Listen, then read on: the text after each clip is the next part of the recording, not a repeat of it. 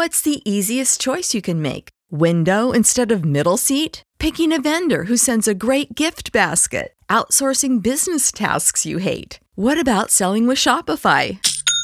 Whether you're selling a little or a lot, Shopify helps you do your thing, however you cha-ching. Shopify is the global commerce platform that helps you sell at every stage of your business. From the launch your online shop stage to the first real life store stage, all the way to the did we just hit a million orders stage? Shopify's there to help you grow. Whether you're selling scented soap or offering outdoor outfits, Shopify helps you sell. Wherever and whatever you're selling, Shopify's got you covered. Sign up for a $1 per month trial period at shopify.com slash try. Go to shopify.com slash try now to grow your business, no matter what stage you're in. Shopify.com slash try.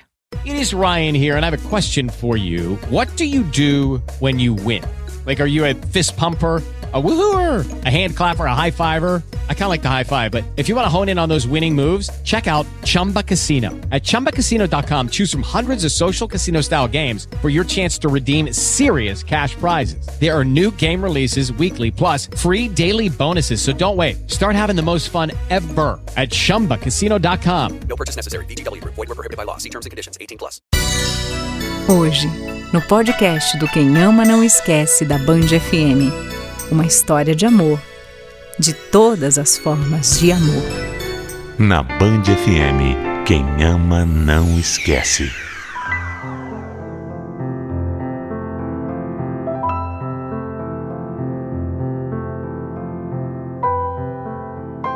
Parece incrível que ainda hoje a gente tenha que se explicar ou justificar apenas por amar. Mas como viver num mundo onde tantas pessoas não te aceitam por você ser quem você é? É tão difícil entender. Se eu não tô machucando ninguém, por que, que tem gente que tenta me machucar fazendo com que eu me sinta mal por por simplesmente amar? Eu nasci numa família bem tradicional. Mas apesar de muita gente criticar uma vida mais quadrada, eu não tinha do que reclamar. Para minha sorte, os meus pais sempre foram muito amorosos e sempre me deram todo o apoio para que eu realizasse todos os meus sonhos. Foi assim que eu entrei na faculdade. Eles ficaram muito felizes, orgulhosos e eu muito animada por começar aquela nova etapa da minha vida. Naquela fase, eu conheci várias pessoas diferentes. Só não sabia que lá eu ia conhecer alguém que mudaria a minha vida e também o meu jeito de enxergar o mundo para sempre. No começo, eu e a Ana Paula éramos amigas de faculdade. Só isso. De conversar nas aulas, de falar sobre as matérias, de fofocar assuntos bobos. Mas aos poucos a gente foi se aproximando mais. Uma estava sempre na casa da outra e a gente trocava confidências sobre os caras que a gente se interessava e que a gente acabava ficando. Era uma amizade muito gostosa e eu me sentia muito bem só de estar ao lado dela. Só que com o tempo a gente acabou se afastando. Até hoje, eu tento lembrar o motivo e eu não consigo.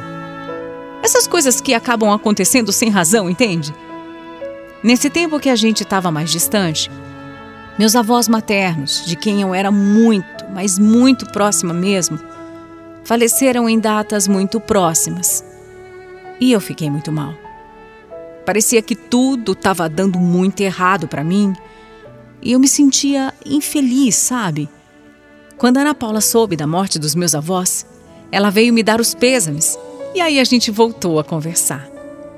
Quando nós voltamos a ficar mais próximas, eu comecei a perceber a perceber algumas coisas que eu não queria admitir. Foi tudo muito confuso para mim e no começo eu achei que era bem errado. Era tudo muito errado. Eu me culpava por aquilo e eu queria negar de todas as formas que, que aquilo estivesse mesmo acontecendo. Sentir. É, sentir aquilo que eu estava sentindo não era certo, não era normal. Tinha sido ensinada que aquilo era feio, que era pecado. Mas por mais que eu tentasse negar e me enganar, eu estava.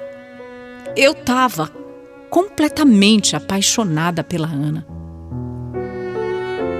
Hoje, tantos anos depois, eu sei que não era errado, que não era feio nem pecado, mas naquela época eu também tinha os meus preconceitos e para mim duas mulheres se relacionando era completamente anormal. Eu nunca tinha sentido aquilo por outra mulher. Imagina só. Mas por ela. Por ela alguma coisa diferente estava acontecendo e isso me deixava bem confusa. Principalmente porque até ali a gente só tinha uma amizade, uma grande amizade. Eu só via a Ana como uma amiga até então. Mas quando eu percebi o que eu estava sentindo por ela, ai, eu tive um misto de sentimentos e também queria saber se ela também sentiu mesmo por mim. Naquele início era tudo muito estranho, né? Eu tentava decifrar qualquer sinal que ela pudesse estar me dando.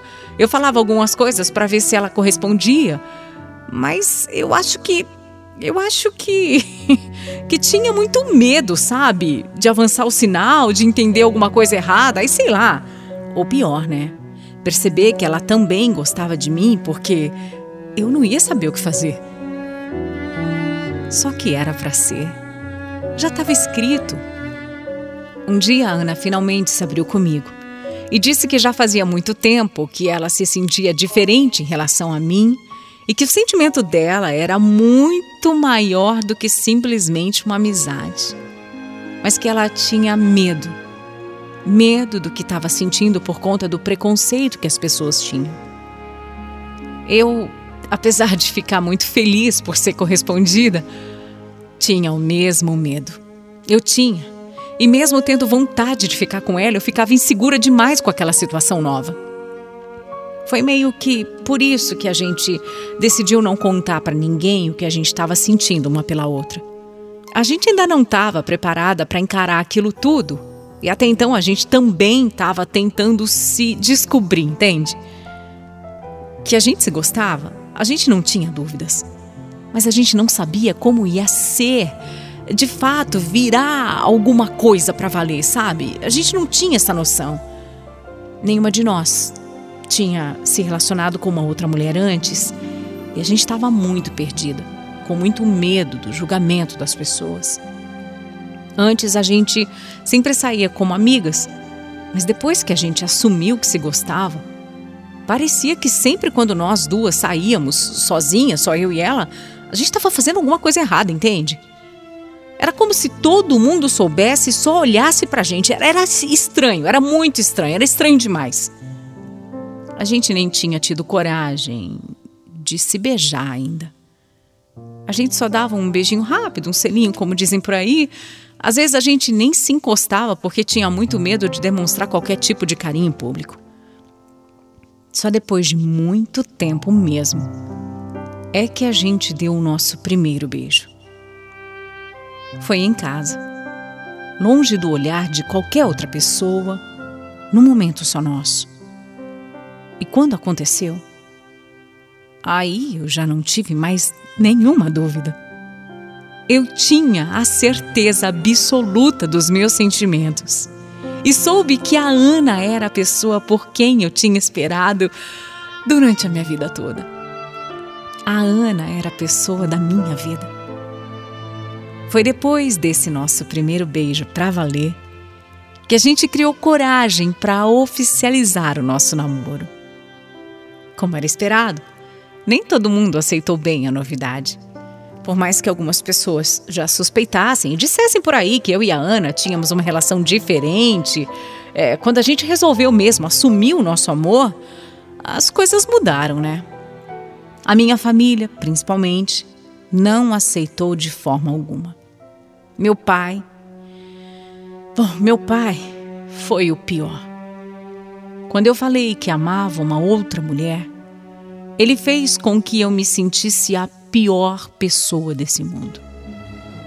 Para ele, aquilo foi a morte. Era como se eu tivesse cometido um crime, sei lá. E ele disse com todas as letras que eu estava destruindo a minha vida e a vida dele. Foi bem difícil.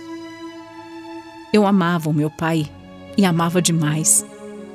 Mas ele mostrava tanto desprezo pela minha relação com a Ana que eu não tive outra opção a não ser me afastar dele. E mesmo estando muito triste, essa foi uma das coisas mais difíceis que eu precisei fazer. Mas, mesmo enfrentando tanto preconceito, eu e a Ana provamos que o nosso amor era de verdade. E um tempo depois, nós fomos morar juntas. Aquele foi o começo da criação de uma nova família a nossa família. Quando a gente conseguiu se estabilizar financeiramente, a gente começou a sentir muita vontade de ter mais alguém em casa. E começamos a pensar na possibilidade da gente ter um filho. A gente não sabia ainda como, né? Se por adoção, por outro meio, mas a gente queria ser mãe. E depois de pesquisar um pouquinho, a gente optou pela fertilização. Não foi nada simples, nem fácil. Cada hora uma coisa acontecia e atrapalhava os nossos planos. Foram anos anos esperando até que a gente começasse todo o processo. No fim, nós escolhemos que eu é quem ia engravidar e gerar o nosso filho. Quando eu contei para minha família sobre a gravidez, quase todo mundo ficou feliz. Nessa época, a maioria deles já estavam aceitando bem a nossa relação. Mas o meu pai, infelizmente, continuava pensando da mesma forma e não admitia que eu quisesse formar uma família com outra mulher. A verdade é que meu relacionamento com meu pai nunca mais foi o mesmo.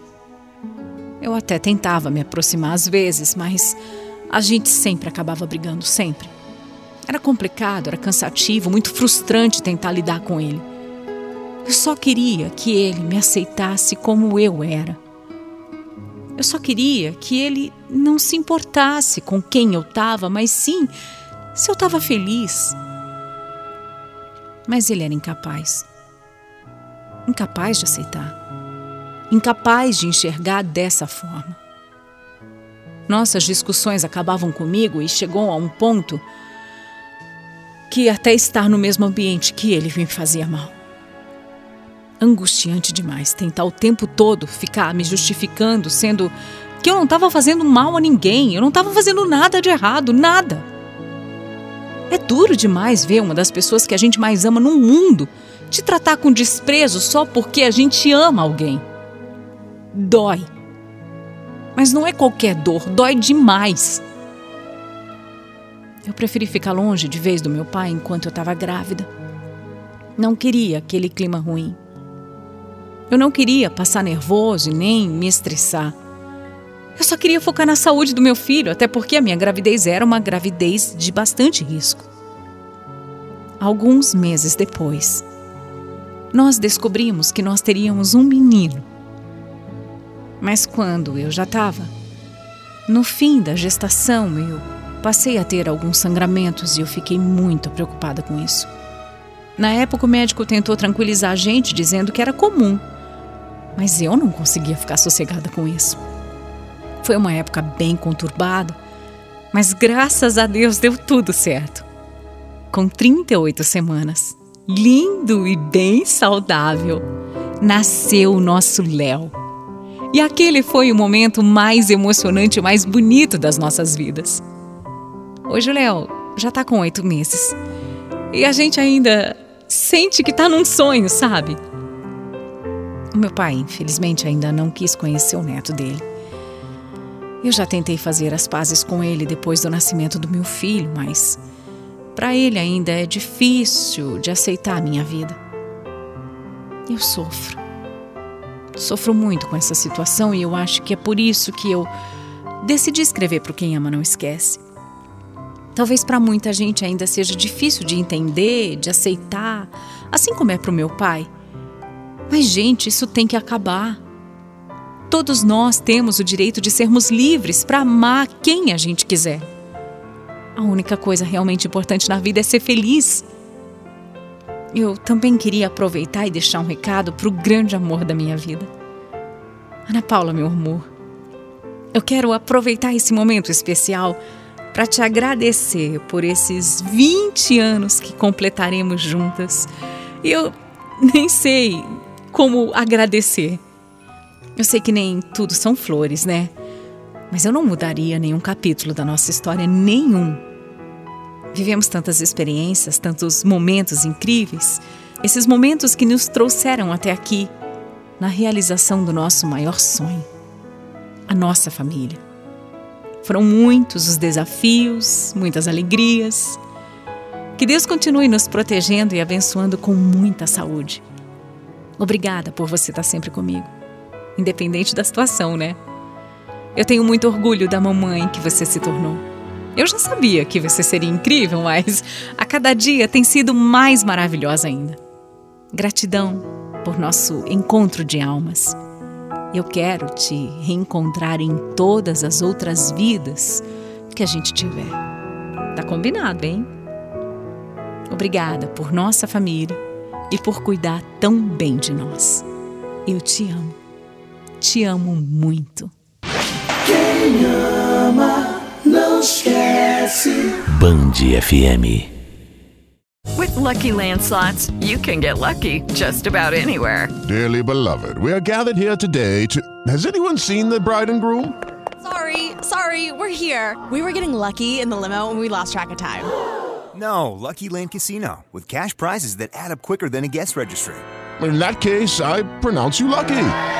Play for free at LuckyLandSlots.com. Daily bonuses are waiting. No purchase necessary. Void where prohibited by law. 18 plus. Terms and conditions apply. See website for details.